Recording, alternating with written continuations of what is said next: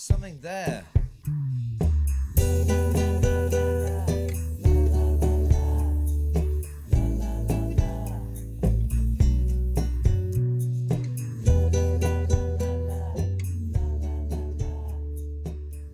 我们今天请到了 Monica 的创始人小红，然后 Monica 今年是一个很成功、非常多人在用而且知道的一个应用了啊。所以小红来先自我介绍一下。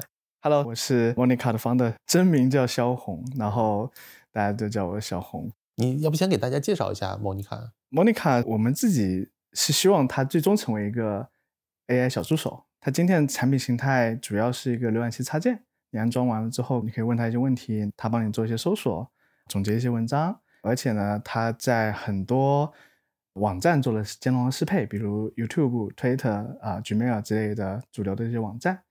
功能很多 很杂，当然这也是一个我觉得待会可以分享的一个点，就是为什么它功能那么多那么杂，但是我们也觉得是一个对的事情。它是今年三月份发布的，然后现在有几百万用户，接近大几十万日活用户。呃，我们希望它还是一个类比吧，就是希望它是一个具有一些通识能力，就像一个大学毕业的本科生，也有一些如果你用的时间长了，能够对你有更多的了解的 AI 小助手。对，是这样一个定位。对，大家今年总提 Monica 是因为 Monica 算是比较早就有很多的用户量，然后很多人在用的一个产品。当然，你的用户可能大多数还是在海外啦，主要在海外。对，所以可能国内的很多人是不太知道的啊。那它的形式就是一个浏览器插件。是。那大家为什么会要去用浏览器插件，而不是用 ChatGPT 啊什么本身？其实说一些故事吧，就是首先这个 Monica 立项其实很早，是大概去年的十一月二十号左右。对，那个时候还没有 ChatGPT。其实当时是想卷那个 Jasper 的，呃，所以一开始它的产品形态也不是浏览器插件，是一个 Web。但是后来那个很快 ChatGPT 发布了，发布了之后呢，我们就觉得产品形态还得重新定义。因为我自己问了一下自己，我觉得我会用 ChatGPT 而不是用 Jasper 这样的产品了。对，当时也很有意思。那个 Jasper 的 founder 其实在回答如何应对 ChatGPT 挑战的时候，他就说了，他要赋能互联网上每一个输入框。嗯，我一看这句话，哦，这就是要做浏览器插件了。嗯、对，但是他们的战略执行其实没有做好，他也做了浏览器插件，但是量比较小吧。对，嗯、那另外呢，Jasper 今天肯定是一个企业级市场的一个产品，它定价各方面都是啊、呃、打 Enterprise 市场的，它也不适合用浏览器插件这个形式。对 b e l l Monica 的主要还是 To C 啊，所以那个时候是启发了我。对。然后呢，我们做了一轮产品定义，我们觉得应该是啊，首先有像 ChatGPT 一样有一个对话，就是这是 AI 时代的 产品的这个核心的一个设计的感觉。嗯、第二呢，我觉得浏览器插件是个很好的产品形态，如果不是 AI 时代最好的产品形态的话，当然有些网站它自己就会去揭露，我们看 Notion 它自己的 Notion 啊、呃、AI 之类的，但我觉得还是有大量的网站它可能不会自己去接 AI，不管是它自己慢还是。战略上的考量，或者有些网站它就是个人网站，它也没有这个动力再去做更新了。所以呢，我们觉得 OK，浏览器插件可以跟很多场景结合。那这一波以 L M 为代表的 AI 呢，使得很多原有的流程可以被重新做一遍，或者可以得到大幅的优化。所以一开始莫妮卡是做了很多这个刚刚说的 Twitter 啊、YouTube 这样的大的网站的兼容的。对我觉得最有趣的其实是，呃，浏览器插件这个产品形态实现了对。功能的分发，因为 AI 使得很多功能可以被重新做。传统的这个，比方说 Web 或者是 App，你功能多了啊、呃，你要么就是你的层级变很复杂了，要么你加一个搜索框，哎，但搜索框不是谁都支撑得起来的。可能微信它可以加搜索框给小程序去做分发，但是啊、呃，如果你的单个网站太复杂了，你加搜索框的话，当然还是不到你这搜，还是去 Google 上搜了。但是浏览器插件呢，它是可以根据你浏览的网站，或者说你当前浏览的状态，去把某个功能放出来的。举两个例子啊，比方说我们做了一个功能叫 YouTube Summarize，你可以把一个 YouTube summarize 成反正一一张一张的内容，然后呢跳到特定的地方去看，然后用 AI 帮你去总结嘛。我们当然也可以做个 Web 去做，但是用浏览器插件的好处是这个功能的入口就在 YouTube 这个网页的呃右上角，嗯，然后你点击的时候它就执行了这个事情，体验很好。但是你没有打开 YouTube 的时候，它也不在任何地方，也不会干扰你，所以就特别好。然后第二呢，是我们有个功能叫对照式翻译，它检测到你的语言不是你的母语的时候，就会出来一个按钮说你要不要翻译一下。像这些，它其实是要基于你所浏览的这个网页或者场景去把功能给暴露出来的。我们叫做它事实上完成了对功能的分发。所以我们觉得以 AI 为代表 AI，使得很多过去的旧场景可以被重做。所以多很重要，因为如果没有那么多场景的话，其实你也不用浏览器插件这个形态。对，然后有这么多，然后呢，浏览器插件又可以获得相应的 context 去。把这个能力给分发到用户那去，是，就是你的插件其实它会识别不同的场景、不同的网站，然后它去有不同的功能让大家可以选择，所以它其实是比较轻的一个对原有的功能的叠加，是是，对，这个肯定是它好的地方，但它坏的地方也会有人讲说，那你是不是没有自己的一个独立的一个入口啊，或者一个用户的一个比较深的连接跟记忆，然后包括现在也有人直接去做一个 AI 的新的 AI 的浏览器，是对吧？对，我不知道，那你们怎么看这些问题？好，我觉得这是几个问题吧。首先，我们看历史上来说，以插件作为起点是长出过一些相对来说不能说特别大吧，但也还不错的公司，像 Grammarly 我们都知道的。当然这一波 AI 它受影响比较大，但是它在原来它的那个产品形态下也是可能是一百亿美金估值的公司，一年几个亿美金的收入。第二个可能很多人不知道的，最近收购的那个 Loom L M。它的 Day One 就只有浏览器插件，当然它有了这个客户端，有了呃一个完整的 Web 的 Workflow，嗯，所以大家也别混淆了一件事情，就是说你今天以这个为切入点，和你十年后还是不是这个都还在浏览器插件上？对，这个我坦白讲，我自己是比较开放的心态的，它可能不同阶段要完成使命不一样。第二呢，就是刚刚你提到为什么不是一个直接是一个 AI 浏览器，我们也在想。这个问题的正确问法是什么？就是到底什么能力是 Chrome 没开放给我，使得我必须做个浏览器的？嗯，我今天可能还没有答案。是，我觉得其实你思路就还是非常适合创业公司的发展路径，对吧？就是插件其实是很轻的一个切入点，那后面呢再看说用户需要什么，然后或者说我们还有能力做什么。你现在看起来你们几百万用户，对吧？几十万的日活，大家最主要的在使用的都是什么东西？首先，Monica 其实是一个非常典型的这个。工作场景的产品啊，大量海外用户他用的也挺像中国用户用办公软件一样的，对他到周末他就下去了。对我觉得无非就那么几件事吧，就是大家日常的在工作上会用到的事，第一可能就是对话和搜索啊。那对话搜索我觉得是一回事，就是本质上就是信息的获取，嗯啊，这种获取是可以来自 LM，也可以来自搜索。Monica 里面有一个呃搜索的功能，嗯，当然用 Bing 和一些 LM 的能力。做的这是第一大块，就是外部信息的获取。第二呢，那信息获取过来之后，可能大家也需要更高效的去处理这些信息，所以有呃 summarize 啊 YouTube 的长文的对。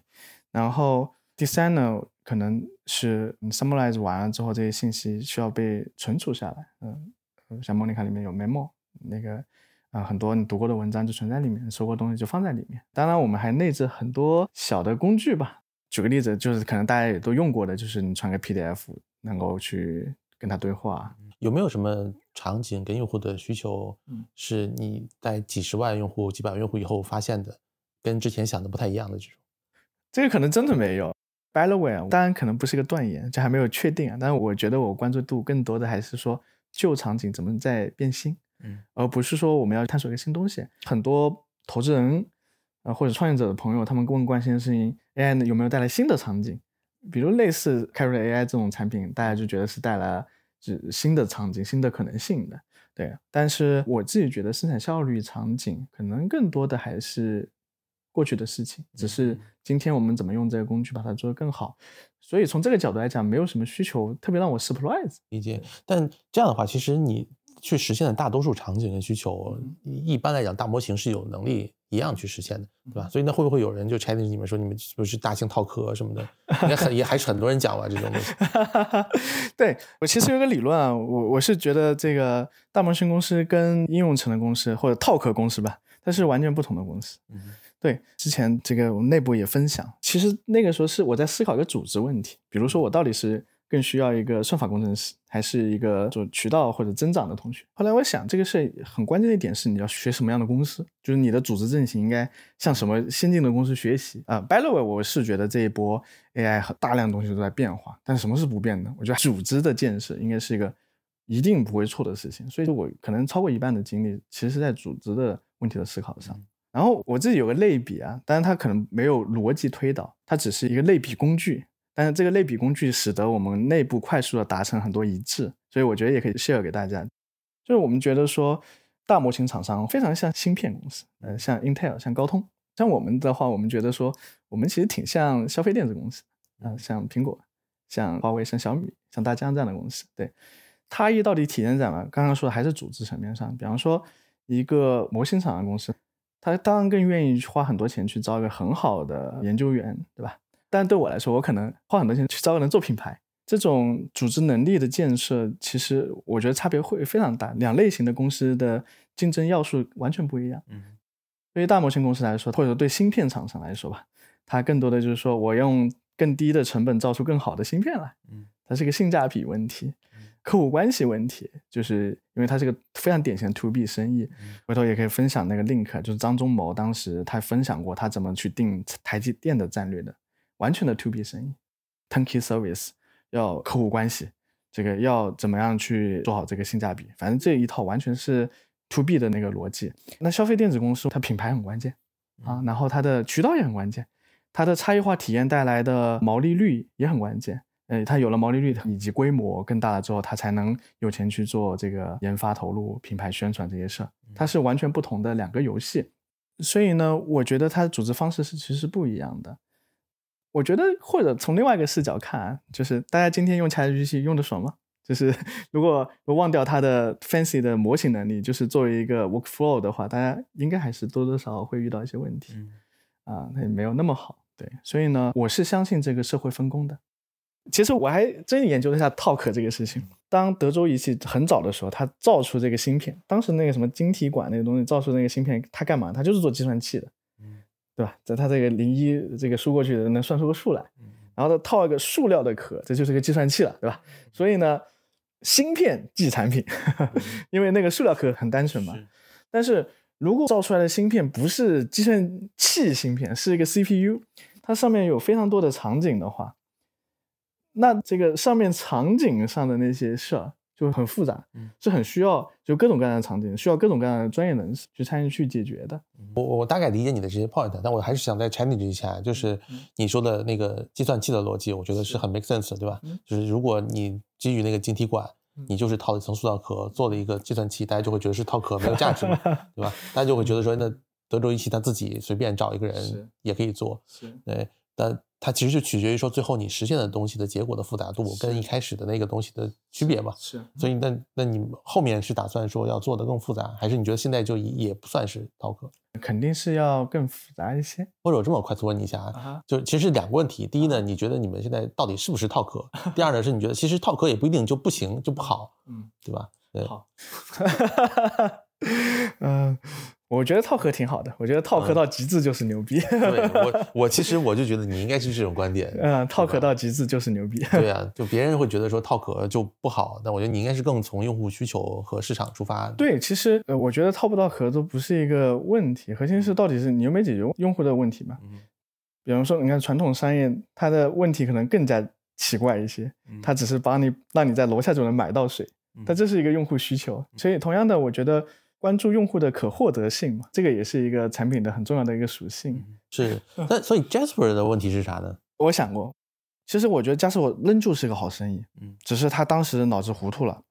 嗯，因为我当时不是说最开始要卷他嘛？我是研究过这家公司的。先说最致命的问题，说他当时不应该回答他怎么跟 ChatGPT 竞争的问题。他是个非常典型的 To B 生意，那么他关注的事情就是 OK 啊。我应该怎么去做好 t a n k service？我的销售团队怎么去？可能美国也需要 cold call，或者需要这个 sales 上门服务，对吧？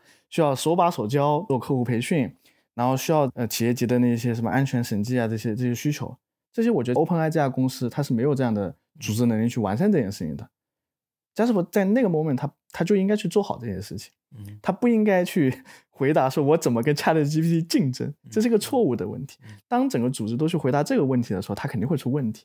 大家去想一些莫名其妙的非用户导向的这个解决方案，嗯，对。但如果他回到说，OK，我好好的去解决企业级服务的那些问题，我觉得这个方向上会长出一些相对来说比较大的企业级服务公司来的。是，就是如果他当时更多的想就是用户需要什么，比如做一些多模态的事情啊，或者其他的，可能就还是会有很多机会。是因为企业级服务它是一个很复杂的命题嘛，它不像个体用户用 ChatGPT 我就随时就可以决策的事情。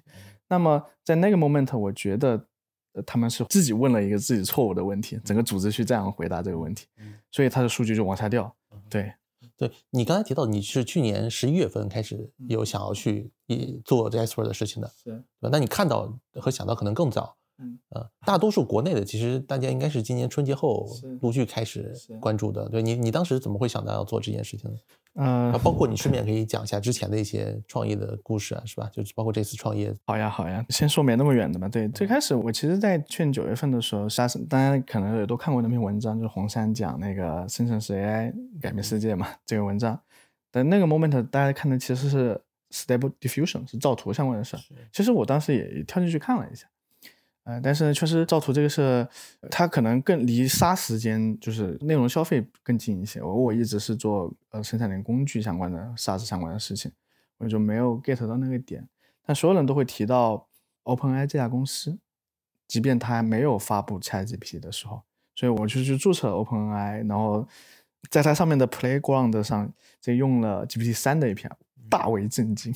同时，当时这个 Jasper 刚融资，那企业级服务。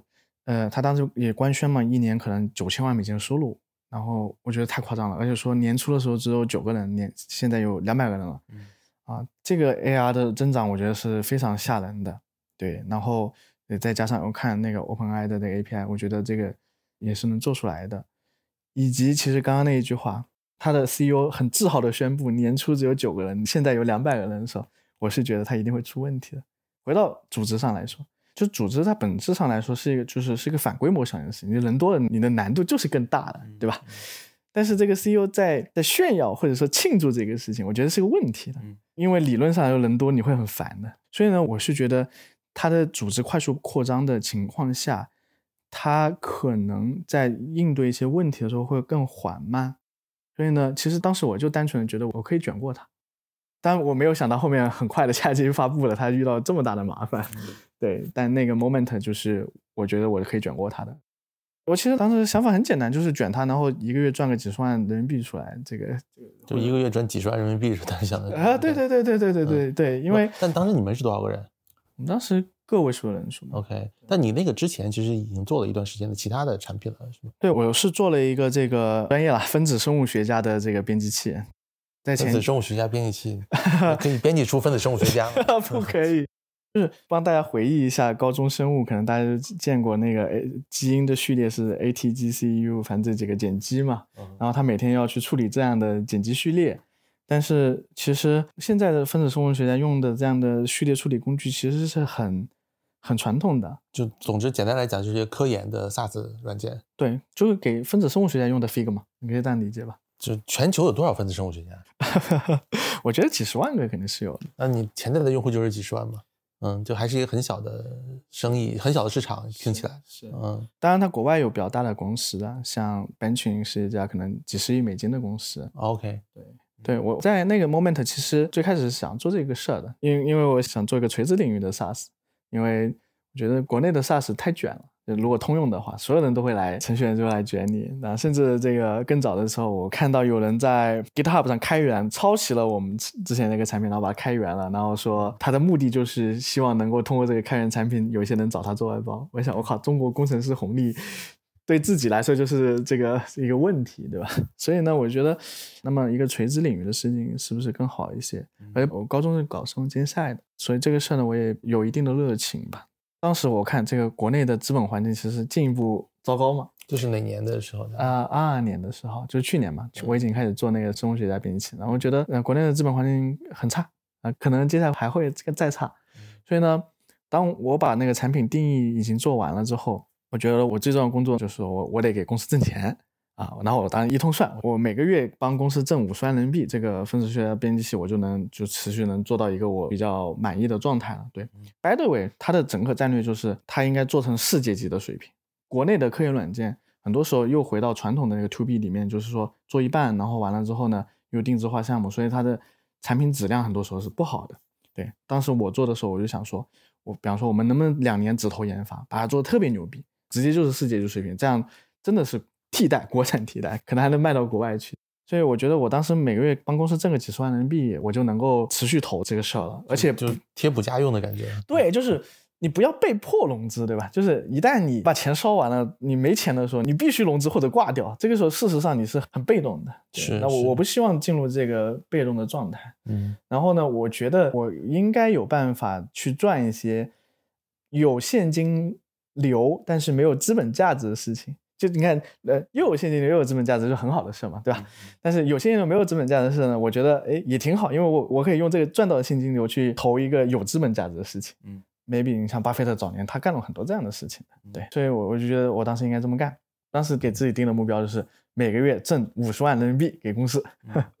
其实 AI 不是我看的第一个事儿，这个当时也做了很多功课，比如说啊，亚马逊上这个开个店，把去深圳进货卖东西到美国去，比如去咖啡加盟啊，当时看过好几家这个咖啡店。包括瑞幸啊，你的所以你的目标就真的是现金流，真的是啥都行，对对，不 care，对，没关系，都行，对，钱就是钱，对，所以是亚马逊店，然后 加盟咖啡，对，嗯，然后还还有别的吗？当时想的，那然后就到 AI 了嘛，反正也差不多了，这个这几个事就 Jasper 在这个时刻跟这个加盟咖啡店和做亚马逊店排在了一起，对，嗯，但你为什么抛弃了另外两个？对，所以还是那个本质上是你的机会成本问题嘛。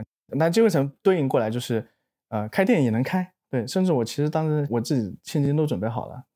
你是想自己去加盟，还是想公公司的钱去加盟？我打算先自己加盟，能赚钱了，哎，这再跟再跟公司说，啊，再跟投资人商量一下，对吧？是不是可以？那么就对吧？还是先准备了一些自己的钱的，对对。但核心还是你擅长不擅长的事嘛，就这些东西，我估计其实。呃，要求也能做，但是还是得费点劲吧。嗯，还有这个再找有相关经验的同学。但 Jasper 那个是我我立马就看得懂的事，立马同学们的这个技能点都有的事，所以就立马就上手做了。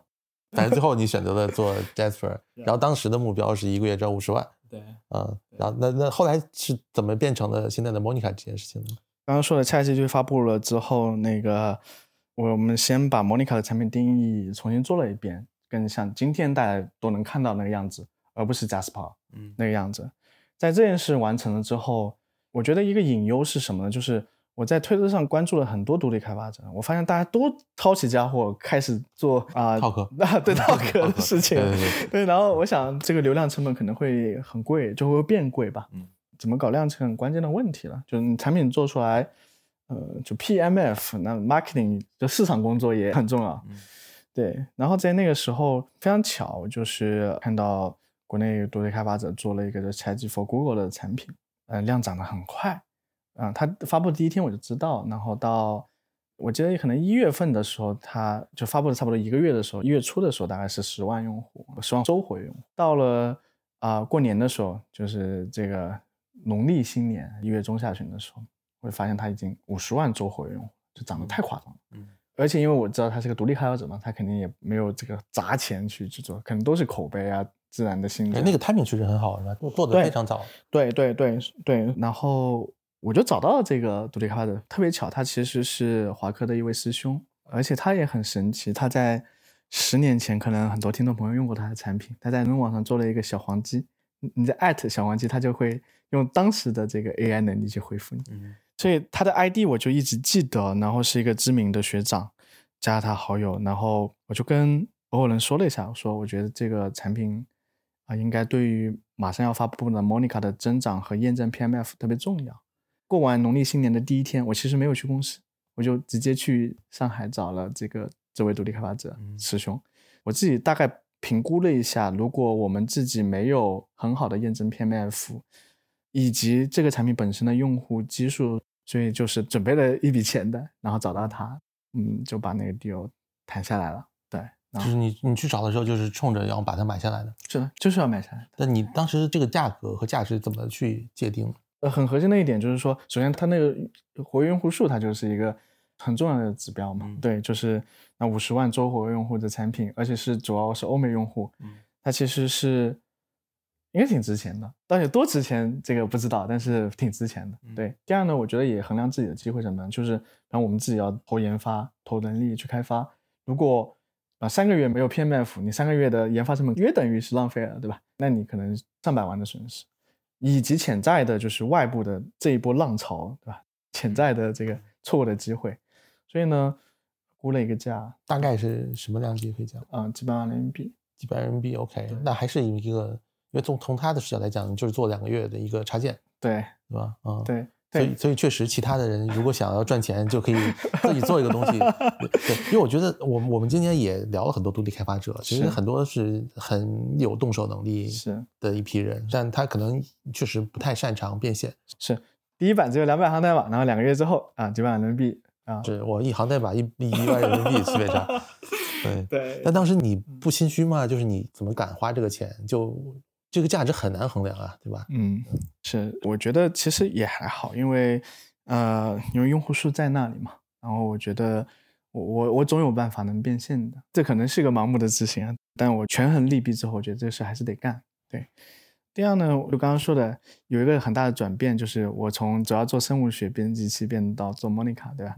那是因为我事先买了这个产品，然后跟投资人说好，我买了一个 AI 产品，然后我们打算把 Monica 当做主要的事情了。对，所以这个转变就很自然。你都已经花了几百万去买一个产品，那么你确实应该去做这件事情。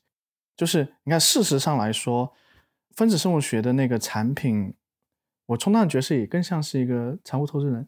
或者是要管业务的投资，因为我在帮他赚现金流，去持续投入它。那 AI 这个事呢，是一个我的技能是可以直接用上的一一件事情，所以呢，我觉得我应该把自己的时间放在 AI 这件事情上，然后呢，赚取的现金流我可以再投生物的那个事。所以当时你找他，就是你约他见了个面，然后你就跟他提出来你要买。对，首先这个是在事先就要评估好的。其实我已经是准备好这么多钱的。就是随时能打打出去的这个状态，对，呃，然后内部的沟通也是从全部做完了的。第二呢，其实就是见面之前去看了一下他最近发的一些推特啊什么的，特别巧就是看到当时可能有国外的其他的这个小团队吧，跟他提的议了一个报价，可能几万美金这个级别的钱，啊，那我们吃饭的时候当做个很好的一个切入点吧，就是说，哎，这个听说 有别的团队可能也提议收这个产品。然后他肯定说太少了嘛，对。但是我们的决心是很大的，对我就要他要不这个我们来聊个 deal，啊，用十倍的价格啊，对，然后全部的现金啊，马上就可以打钱。对，正常人应该都会先提一个，比如两倍、三倍，是吧？但你当时直接就提了一个十倍的价格，对，这个你不怕给高了？首先，我觉得还是你自己要有个估值啊，就是这个事对你来说。到底值多少钱？这个是首先一定要自己想明白的事。当然，如果对方报了一个便宜的价格，你你 take 也 OK。但是我觉得还好，我倒没有赚便宜的心态。比方说，有些企业家的故事，当然可能是故事，我还挺信的。就是比方说那个段永平，他们说他当年买那个某个商标的时候，他就是付了一个更高的价格，对面的人没有提的那个这没有这么高的价格，他觉得就是值这个价格，他就应该给他那个价格。对，所以呢，我觉得首先我自己是很清楚。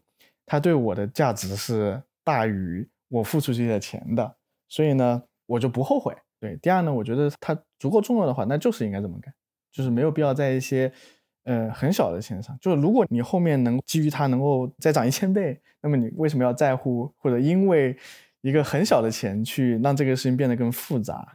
对，所以你报完他就肯定是答应了。对，他说他要跟家里人商量一下，我觉得应该问题就不大了。对，但我也还是比较担心，所以其实我就陪他到他家楼下，然后他上去跟家人商量，然后我就在楼下等他。他说 OK 了，然后我才放心。对，然后很快就把钱打了。OK，然后就是完成了一笔成功的收购。对，后来嗯其实两款产品同时在跑，然后呢？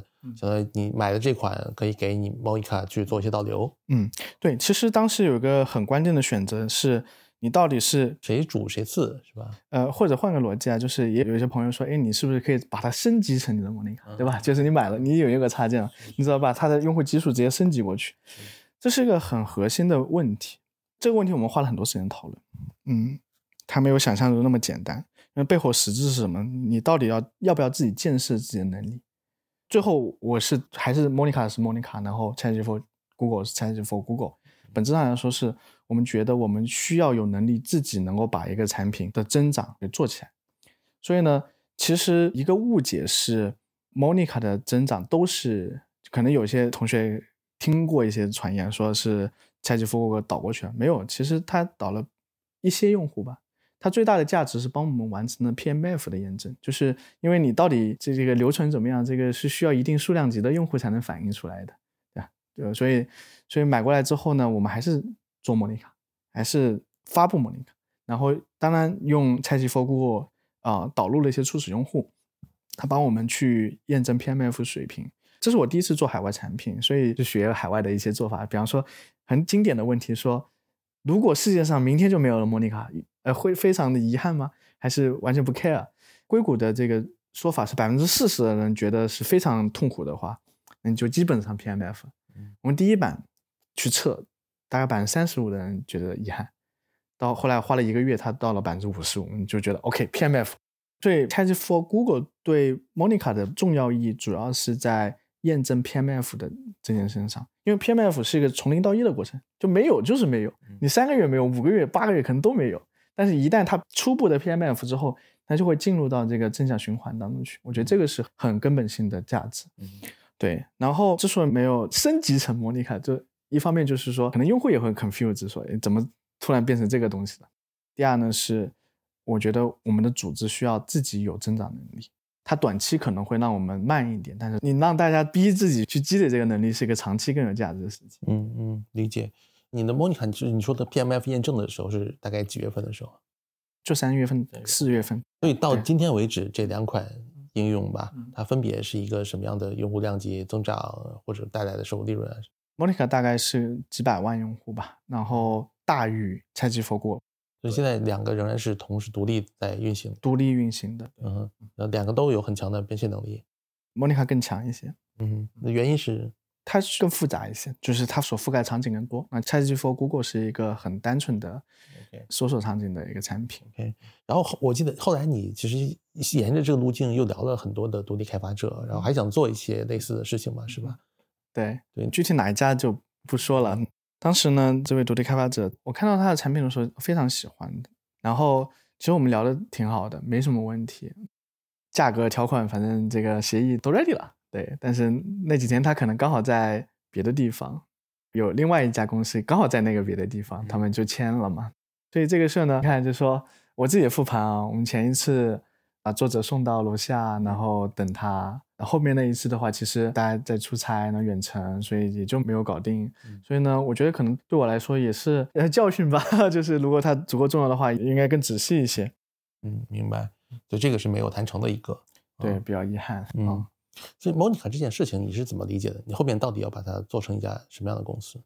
我就觉得它就是 AI 小助手，它就像一个本科生，今天帮你收东西、查东西啊，这是通识技能，对吧？然后你用的时间越长了之后，他会更了解你，你会沉淀很多数据给他。当然，数据不是关键啊，千万不要把数据当做这个迁移的门槛，数据绝对不是迁移的门槛。你说不用哪个笔记软件就不用了，但是你能够有这些数据作为 context 一起给 IM，它能够这个给你差异化的体验，就落脚到体验上去，它就是。你的特别的这个小助手了，对，这也很符合直觉，我觉得就好像你招一个本科生，第一天他只会干基础的办公活，但是他跟你的时间待长了之后，他知道你这个喜好偏好，读过什么，看过什么。嗯，因为像这种国内的电视剧里面，小助手 到底怎么样沏一杯老板爱喝的咖啡，是吧？这个奶和咖啡的比例到底是怎么样？这我举个例子，比方说我的同事帮我订票，他永远是订 F 座的，为什么呢？因为他发现我买的时候每次都是买 F 座的，我觉得这 actual 就是应该技术搞定的一件事情。但如果做个人助手，会不会担心各种大厂的竞争，对吧？哪怕你做海外，那 Google 会怎么样？Meta 会怎么样？微软已经有 Copilot，对吧？包括最后苹果会怎么样？是吧？他自己如果在手机上就已经预制了一个个人助手啊，等等。是是，对，我觉得我们没有用这样的视角去看这个问题吧，更多的是说，呃，你能够在现有的环境下做到多好？这个天花板到底在哪？我觉得今天它可能是很高的，嗯啊，当然更有可能确实某一天就被别人把这个天花板给摁得很低了。但是呢，我觉得今天还是一个值得往前走的一个状态。所以说更多的还是思考我们自己和我们有没有进一步的在解决客户的问题。我最近也跟一些大公司聊，我觉得大公司其实比我想象的更没想清楚。嗯，对，这可能是一个大家更不应该犹豫的时候吧。所以呢，我觉得还可以做。Upside 到今天为止，我觉得还没有看到一个迹象是有人把它往下封得很矮的这个状态。嗯它 downside 我觉得挺好的，逐步在提高 downside。对，by the way，我自己觉得我每天工作其实是不断的提高我的 downside。Upside 是一个看命、看运气、看各种环境的事情。有道理。对，嗯是，但你提高当赛是说你的产品做得更好，还是用户量更大，还是商业化，还是什么？都在这里面。你嗯如果你有一天有一千万 DAU，你再差也不会太差吧？然后现在 Monica 本身就是，呃，应该说今年以来一直基本是赚钱的一个状态。对，啊，它赚钱主要是靠广告和用户的会付费付费，嗯，就主要还是付费来赚钱。对，因为我觉得这一次 AI 可能也是商业模式上跟原来不太一样，因为啊，可能从显卡到算力都是贵的，嗯，所以呢，呃，除了大厂发布的那些呃产品以外，独立开发者做的很多东西都是直接上来就是收费的，就是订阅。对，然后我觉得这可能是一个好现象，也比较适合呃老司机，因为这个很复杂，又涉及到定价什么的。我整体感觉，其实你，因为你之前其实上一家公司是做 SaaS，然后卖掉了嘛，对啊对，然后在你这次创业的嗯很多的历程跟思考，我觉得其实还挺偏投资人思路的，嗯，是吗对吧？就是你会 top down 的去梳理然后呢，你会通过买公司 来去，当然这个买公司可能我觉得已经超过投资人的 思路了，对，还挺少听到一家创业公司在很早期的时候是通过一些金融的手段、是收购公司的手段来去做业务增长。是。啊，我不知道你这套东西是是背后有什么一个过程形成你现在这种操作方法跟对管理啊、组织思考啊，还是怎么样？我觉得 CEO 本身就是在做各种投资啊，比方说你决定招一个这样的人，然后你决定做这一块业务，他可能事实上就是一个投资行为，只是很多 founder 他在 day one 的时候呢，他没想这些事儿，他是有一个 idea，然后把自己投进去，然后解决这些问题，所以呢，这可能就是我想学的一个技能点，所以其实看了很多相关的材料。对，而且在看这些故事，呃，这个文章内容的时候，我会格外的去注意这件事。我随便举几个例子吧，比方说，我当时看那个详谈讲那个 Boss 直聘，他可能刚融了一笔钱，就去把这个一个做这个职业点评的网站给买买了过来。嗯我觉得就是一个特别厉害的一个操作。嗯，对，我这个对应性是非常强的。这是一个一个案例。嗯，第二呢，去大家看一本书，就是看《金钱博弈》，来讲这个泰蒙的这个老板早年的时候怎么去把韩国第一银行买下来。这本书呃，我很推荐大家看啊。就是虽然那个体量的钱和这个交易对手他是韩国政府啊，这个可能我们早期创业者大部分人没有这样的机会，但是呢，我是发了一下即刻的，我说看这本书治好了我的这个内耗，嗯因为你可能看到第三十页的时候，觉得这个 deal 就已经搞定了，但后面又出现各种各样的问题，反反复复各种各样的去改条款，嗯啊，或者是各种的人际问题，这个你你会怎么处理，对吧？然后我看的时候，我的感受就是这么难啊啊，这么复杂呀、甚至很多时候你都觉得这个 deal 要黄掉了，嗯对，但是最后搞定了，而且买完之后，他过几年很成功的退出了，赚了很多钱，所以这又是一本书。然后再有年初的时候是腾讯组织的一个活动，去安踏，他们讲他们怎么去把安踏这单一的品牌通过并购啊这样的手段变成一个多品牌的一个公司。安踏的两个案例，我觉得印象都很深。一个是并购亚马芬，就是那个始祖鸟那个牌子，那个很多文章都有讲，我觉得就不赘述了。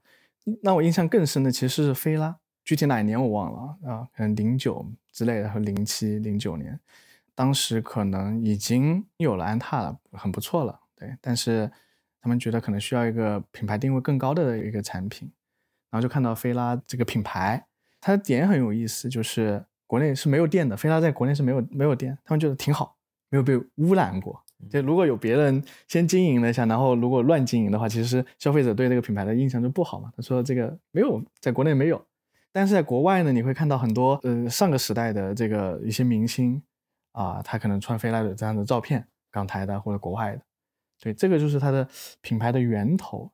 所以哦，我理解就是说他们对品牌这件事情理解是非常深的，因为他们才把安踏做起来。那按理说我可以单独再做个新品牌，他不，他花了很多钱去买了菲拉的品牌在中国的这个经营权和使用权。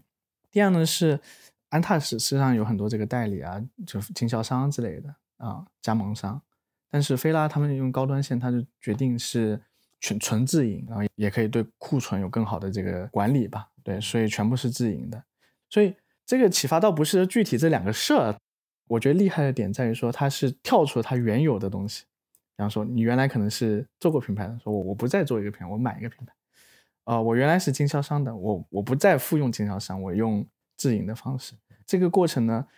他对原来的那个事情的优势和劣势都很理解，然后再去做了一个新的尝试，可能团队也得到了提升，我觉得是非常厉害。嗯，对对。但这种我感觉一般都是比较大规模体量的才会做这样的事情，是这样。他我觉得一方面是他资金的量级是足够的，是。另外呢，就是他其实到那个层次还是格局打开了，是。对。但大多数创始人，我觉得在早期的时候可能就是钱也不够多，就是埋头做好自己的手头的事情，是。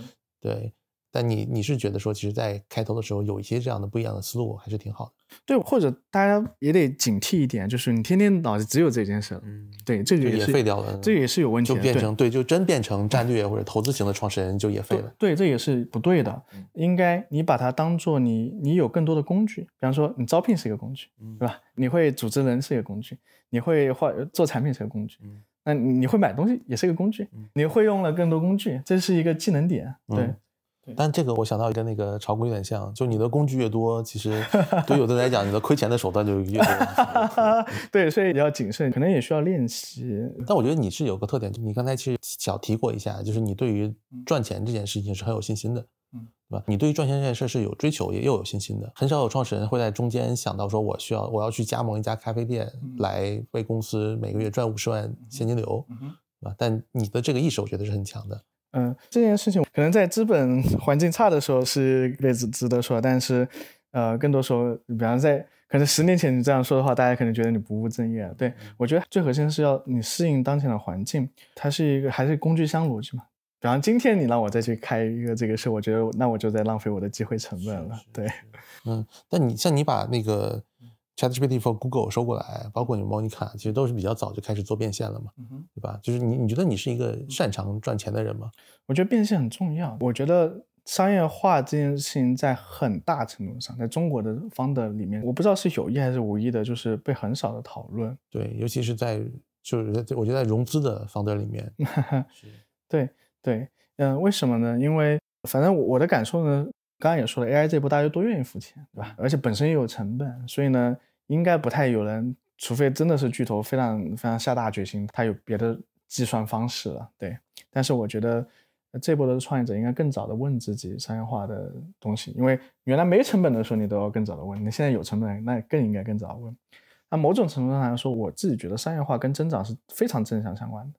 就之前有位投资人问我，这个商业化会影响增长？我说不会，你商业化越牛逼，你增长越牛逼。对，这个可能有点反直觉，但事实上就是这样子。比方说。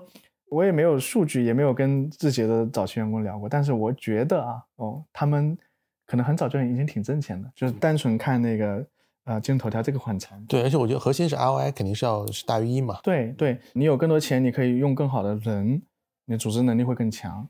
甚至你 ROI 是正的，对吧？你投一块钱投出去，然后回来三块钱，那你就无限游戏了。所以我是觉得商业化能力是决定了增长能力的，否则的话，呃，VC 市场上去融钱，首先 AI 这一波可能也会更困难一些。第二呢，是我觉得可能也不持久。对，真正意义上会把钱给你且不需要你还回来的只有用户。嗯。好吧，所以其实刚才我们也提到，就是现在国内其实过去这么多年，大多数创始人还是一个增长和融资的逻辑，对吧？大家其实挺少是回到一个赚钱的逻辑里面来，嗯。但未来几年市场应该会越来越多的回到赚钱的逻辑，嗯哼，嗯。但你上一份创业的时候，你赚钱的能力也是 OK 的吗？还是从这一份开始？啊，对我上一次创业其实呃做了两个产品。呃，第一个产品我确实是把它做到赚钱的，然后再孵化出了第二个产品，所以其实赚钱能力是在那个时候被训练出来。但那个时候也是拿了融资，对，拿了融资，但是那个你可以认为拿很少融资，而且融资都花完了，然后不得不赚钱。对我这就我想问的，其实有的时候还是要被逼一下。我觉得这个也是为什么我们总讲说市场不好的时候能出来更伟大的公司 啊，因为它的组织结构、它的这个商业模式可能都更健康一些。是，其实对我觉得在呃钱泛滥的时候，大家也容易做错误的决策吧，或者说一些应该被重要的审视的问题，就更容易的随意的去看待。对，而且。呃，再包括资本导向的竞争心态啊之类的，我觉得都会在企业经营上带来很大的问题。嗯，那你现在自己最关心的是什么东西？我说组织，你相信吗？我猜到了，你大概会说这个。对，因为因为因为我觉得 AI 这一波变还是技术变化太大了，那我们追求一些不变的东西，那我们把适应这个环境下。不管是资本环境还是技术环境下的团队搭建好，我觉得是一个无悔行动。是，然后你做了一年，应该也算是最大的用户体量的 AI 公司之一，对吧？你你现在是怎么看 AI 这件事情？我觉得它变化还会很快吧。嗯，对，就是。但大家都觉得近几个月应该是变化慢了一些了吧？怕就怕这个。嗯，就是举个例子，比方说，啊，你看像那个赵图，对吧？别人。去年这个时候，我跳进去看的时候，我靠，太快了！学术界、工业界天天变化。对啊，分享一个小技巧：这个资本圈上头的事不一定是对的事，但是学术界和工业界变化很快的事，应该要多注意一下。或者，我就从世界观上来说，很多机会或变化，它就是非连续的，它不是那种线性变化，它可能是跳变的。所以呢，在这种时候，你最好做一些假设。然后对我来说，我会经常问 M：如果有什么能力发生了，对我来说是会跳变的。我觉得在这一波里面，它变化会很快。然后一个比较巧妙的方式就是可以问自己说，有什么变化一旦发生，它会很了不起。嗯啊，然后持续去观察这件事情。所以刚才那个问题，你自己有答案吗？什么东西变了会是一个跳变的？比方说，嗯，幻觉解决很重要。如果是国内的话，我觉得明年可能大家都到三点五水平了，或者一些开源的模型到到了三点五水平，那很多事也是能做的。比方企业级服务。很多大企业合规要求很高的企业，它是不愿意说我用 API 这种方式去使用的。但是如果开源的可以实化部署的模型能够到了三点五的水平，很多生意它可能就成立了。嗯，所以你觉得明年的 AI 市场还是会是快速变化，有很多机会的？对，我觉得我刚刚说那几个事，明年可能都会发生。所以我觉得它带来的这个机会和竞争难度，其实应该是大于今年的。嗯嗯，就明年会好几跳，maybe。希望是，希望是。那另外，我最近在说产品设计这个事啊，就是为什么我关注旧的这些 workflow 啊，嗯，然后旧的场景在重新被做，嗯，嗯，你想象一个轴，它最左侧是完全没有 AI 的产品，那最右边呢是大家脑补出来的 AGI，然后用对话或者是这个 language UI 就能够搞定所有事情的，对，这是一个二元的一个轴，对吧？然后呢？有一些 SaaS 公司，它开始集成了 AI，嗯，然后呢，我觉得它是在这个点往这里走了一点点，是对，但是呢，我觉得这还不够好。这个像什么呢？像，因为它还是有一些这个 legacy，使得它的它它原有的 workflow 它往里加嘛。是，我觉得还有一个点是，你脑子 day one 设计的时候就有 LM 了，嗯，但是呢，你还是把那个 workflow 做一遍。还有一个类比，我们想象一下，这可能是传统的燃油车。这个是大家这个幻想科幻电影里面的二零三零年的汽车会长这样，是用概念车会飞的。然后这些人就像传统的燃油车公司去开始做电动车，或者做智能车。这些是我脑子里就是有智能、有电动，然后从去定义汽车。但这个汽车呢，还是一个汽车，不是会飞的汽车，但是它它是不一样的。嗯，对。所以我想表达的点是说，所谓的 AI native 产品呢。就传统的这个 workflow 加 AI 已经有人做了，幻想中的这个 agent 的这个也有人在做，嗯，但我觉得往前退半步，就是那个脑子里已经有 AI，但是重新设计 workflow 这件事没什么人做啊，我在做，嗯，明白，对，有没有一个具体的产品上的例子是这种退半步的？其实你想就是。一种是传统 workflow 加 AI，一种其实 AI 加一个什么什么东西吧，对吧？但你们是在比如各占五成的感觉。我我举个例子啊，比方说，你看，嗯，就像 Perplexity，它就是很典型，我觉得是这样。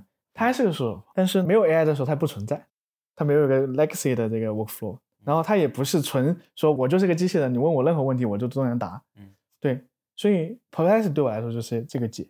所以你觉得未来大家是更需要用这种思路来去？找什么事情都可以做。对，我觉得这种思路是会会有很多很有趣的东西出来。嗯，哎，但你看，你其实是一个传统的 SaaS 创业者，对吧？可以这么讲。对啊，对。我在想，到底什么样的人比较适合用这种思路？因为如果他仍然是在做传统的 SaaS，他可能下意识的就会在传统的上往上去加 AI，对，对吧？啊，所以但就只能他从零到一去 build 一个东西。我觉得就是应该从零到一，就好像你买的那个，还是要把模拟卡发出来。赌这里是很好的，哪怕是从 VC 视角，对吧？有了 AI 之后，你也别往那么 agent 的方向去，然后加上一些这个 workflow 的能力，那样的话可能会，呃，我觉得今天或者是一段时间内，它的 PMF 都很好。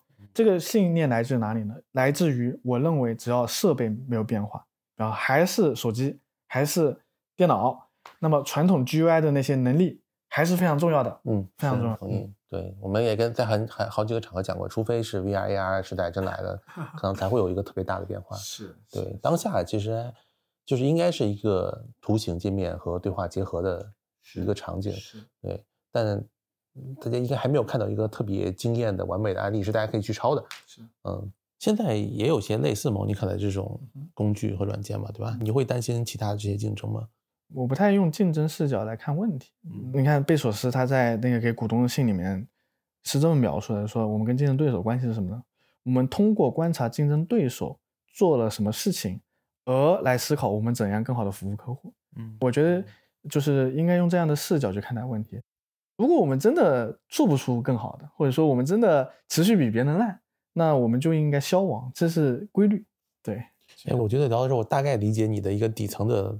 一个逻辑，其中一点就是还是要为用户服务，对对吧？就是我哪怕说我怎么套壳到极致也好，我借鉴其他的产品到极致，但最终只要用户觉得说这个东西好，它其实就是好。但我觉得我觉得这个是一个点。另外一个点，我感觉就是你是很敢于和善于向用户收费的，对吧？你觉得我完成了用户的需求，是吧？我解决了你的问题，对，你本来我就是可以收到这个钱。对，我觉得核心都是要要创造用户价值。那用户价值一旦有了之后，商业化就是一个，我觉得这个交换是一个很正常的一个交换。所以现在如果让你跟一个用户讲说，Monica 的价值到底跟比如 GPT 或者其他的类似的插件产品比的话，它最强的地方到底在哪儿？你会怎么说？今天可能是更方便，未来我希望能做到更懂你。你跟 GPT 比起来，插件肯定是方便的。对。那你跟其他插件比起来呢？我觉得，呃，某种意义上来说，All-in-One 很重要。别人也某个单点可以作为功能，去做一个插件吧。但你会发现，其实它是有一些问题的。第一，刚刚说的分发问题，如果都是像咱们这个职业的人，天天去搜索，天天去寻找，当然没有问题。但这个是 early adopt，early majority 是不会就按跨越鸿沟理论，早期大众是不会天天去找这些产品的。嗯，所以呢，这个时候你更应该关注它的可获得性，就是它怎么能够有了一个魔法之后，它得到快速的得到第二个魔法。对，所以我觉得第一。啊，你装完模拟卡之后，很多魔法会被集成进来，这是一个好处。第二呢，是你看很多零零散散的产品，它数据也不互通的。明明你读过的东西存下来之后，你下次问题的时候可以得到更好的体验，这个数据没有通，甚至他们的 UI 都长得不一样。你如果装五个插件，你是受不了的，你你绝对受不了。就是你会发现，可能很多网页上它就打架了。对，所以呢，我是觉得 All in One 的思路。从用户价值上来说是更强的。对于用的用户来说，它一致的体验，UI 是一致的，数据是打通的，它可以在同样的问题上有更多的上下文获取更好的体验。对，它也不用再去寻找，不用多次去 onboard，多次去注册账号。对，所以我觉得这就是 Monica 一直在做的一件事吧。也许我们聊完了。后面大家就都去做独立开发者，都都去开发插件，然后然后都都卖给你，挺好。对 对，这对我来说是好事。是，那所以后面欢迎这个独立开发者联系我们，联系小红。嗯，好，那感谢小红今天时间，谢谢。